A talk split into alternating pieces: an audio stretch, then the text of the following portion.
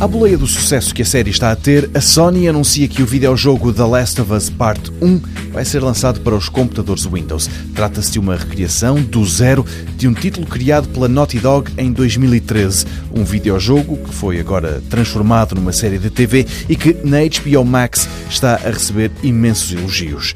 A data para o lançamento desta reformulação do The Last of Us Part 1 está marcada para o dia 28 de março e em pré-venda estão já duas versões a edição base, que inclui a história completa do The Last of Us, e ainda a prequela Left Behind. Depois, há a versão Digital Deluxe, que inclui o mesmo que a edição Standard, e ainda algumas melhorias, como por exemplo o modo contra-relógio.